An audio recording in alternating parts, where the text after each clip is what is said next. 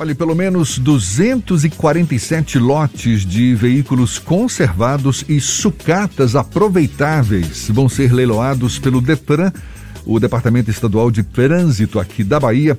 Quem tiver interesse tem até o dia 4 de janeiro para fazer os lances. Detalhes sobre este e outros assuntos do órgão a gente vai saber agora conversando com o diretor-geral do Detran, Rodrigo Pimentel, nosso convidado no Issa Bahia. Um prazer tê-lo aqui conosco. Bom dia, Rodrigo. Bom dia, Jefferson. Bom dia, Fernando. Bom dia a todos os ouvintes da Tarde FM. Em relação a esse leilão, são veículos e sucatas que estão longe daqui de Salvador, né? Estão em cidades de Conceição do Coité, Senhor do Bonfim, também em Teixeira de Freitas, mas sucatas e veículos apreendidos pelo Detran em Salvador, esses também vão estar em, vão, vão estar disponibilizados nesse leilão, diretor? Ne, é, nesse não, Jefferson, é, nós fazemos leilões aí durante todo o ano, né?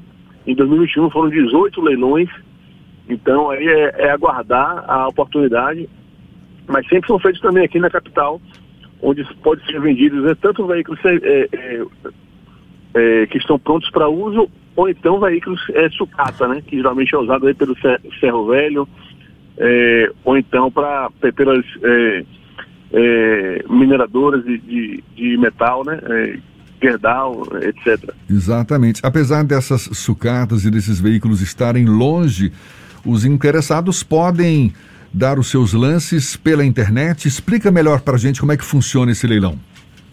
Perfeito. É entrar no site do leiloeiro, né, através do portal Detran, e pode dar o lance online, né? Não precisa instalar fisicamente. Essa foi uma inovação que trouxemos com a pandemia e facilitou é, comercializar esses veículos. Como é que está a questão do calendário do IPVA de 2022, presidente? Já foi definido? Quando é que vai ser divulgado pelo governo do estado?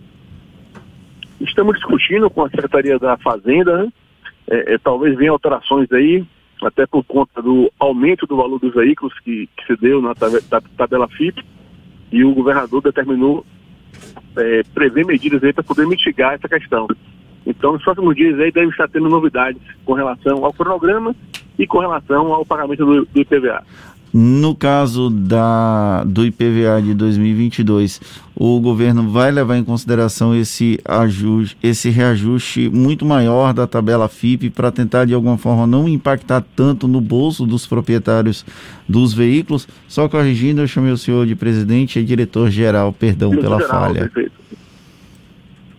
É isso aí. É, a, a, o secretário da Fazenda, né, Manuel Vitório, a gente está avaliando com, com ele, junto com o, o governo, medidas para mitigar isso aí, né? Que pode ser tanto aumentar o número de parcelas ou até descontos. Isso deve ser divulgado aí é, no, hoje ou até amanhã. Eu acho que vamos ter novidades aí nessa, nessa matéria. Qual a expectativa do senhor? eu prefiro aguardar o governador anunciar. Mas são, são boas notícias, viu? São boas notícias, o cidadão vai ficar feliz com o que vem aí. Rodrigo, que balanço o senhor faz ao longo desse 2021, ainda sob reflexos dessa pandemia, o Detran teve que se adequar a essa nova realidade, agora exigindo comprovante de vacinação para ter acesso às dependências do órgão. Qual é o balanço que o senhor faz para esse ano de 2021? É, foi, foi um ano né, que, que foi a continuidade da pandemia, já em 2020, onde toda a sociedade teve que se adaptar a essa realidade. Né? Então, todos os órgãos, todo o comércio de forma geral terminou avançando bastante na questão da tecnologia, onde a Detran foi diferente, então nós tivemos aí a, a migração para o saque digital, que a gente tem muitos serviços que são prestados digitalmente, que o cidadão nem precisa é, comparecer presencialmente. E agora é uma medida acertada do, do nosso governador de exigir o cartão de vacinação para todos os serviços prestados tanto na rede SAC quanto no Detran também, e seus credenciados. Né? A questão aí, a ideia é, é agilizar, é, sairmos dessa pandemia e voltar à situação de normalidade. É o que esperamos aí para o próximo ano. O senhor tocou no ponto da tecnologia, que facilita certamente a vida dos, dos usuários em geral, das pessoas que precisam dos serviços do Detran. Para o ano que vem, existe alguma novidade, alguma perspectiva de avanço nesse setor? Sim, devemos estar lançando aí, é, Jefferson e Fernando, em janeiro ainda, a gente quer fazer o, o primeiro emplacamento de veículo novo de forma totalmente digital. Então, se o cidadão comprar seu veículo zero, ele poderá, através da internet, já registrar o seu veículo, né? Com tudo integrado com a Receita Federal a Receita Estadual, com a Secretaria da, da Fazenda, e já recolher sua placa numa estampadora que ele escolher é, é, é, de forma totalmente automatizada. E, para frente, nossa ideia é fazer isso com a transferência de, de veículos usados, através da validação biométrica do, do, celular. Então, a câmera do celular, se tiver qualidade, a gente vai conseguir, eh, nos próximos meses aí, fazer a transferência com essa validação biométrica. Diretor, o espaço físico onde funciona o DEPRAN, a Assembleia Legislativa recentemente aprovou a venda desse imóvel. Em que pé está essa história?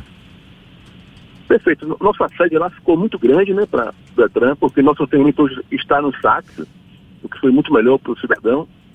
Então, o governo decidiu vender, não só o DETRAN, como outras áreas públicas. Isso aí, a Secretaria de Administração deve fazer o leilão aí nos próximos meses. E nós vamos sair da lá, já, já estamos procurando, é, mapeando aí alternativas para instalar a nova sede do DETRAN. Já existe algum possível local? Ainda não, a gente está ainda avaliando né, é, é, algumas possibilidades para depois bater o martelo aí com a Secretaria de Administração. Em relação a esse leilão, o leilão do imóvel, também já teria uma data estimada ou não? Não, não, não. Isso aí vai ser um processo que vai ser tocado pela Secretaria de Administração, né? São, são imóveis do, do, Estado e deve, e deve ser avaliado nos próximos, nos próximos meses. Primeiro deve sair a avaliação do imóvel, né? que vai fazer a Caixa Econômica, e depois marcar a data do leilão. Tá certo. A gente agradece ao diretor-geral do Detran, Rodrigo Pimentel, desejando também boa sorte, um feliz ano novo aí, aproveitando que a gente já está nesse finalzinho de 2021. Prazer tê-lo aqui conosco. Seja sempre muito bem-vindo. Até uma próxima. Valeu, Jefferson. Obrigado. Desejar um Feliz Natal para todos os ouvintes da a Tarde FM, para todos nós. E um ano de 22 com muita saúde aí e realizações para todos nós. Obrigado. Tá certo, muito obrigado também. É o que certamente todos nós desejamos. Agora são 7h44 na Tarde FM.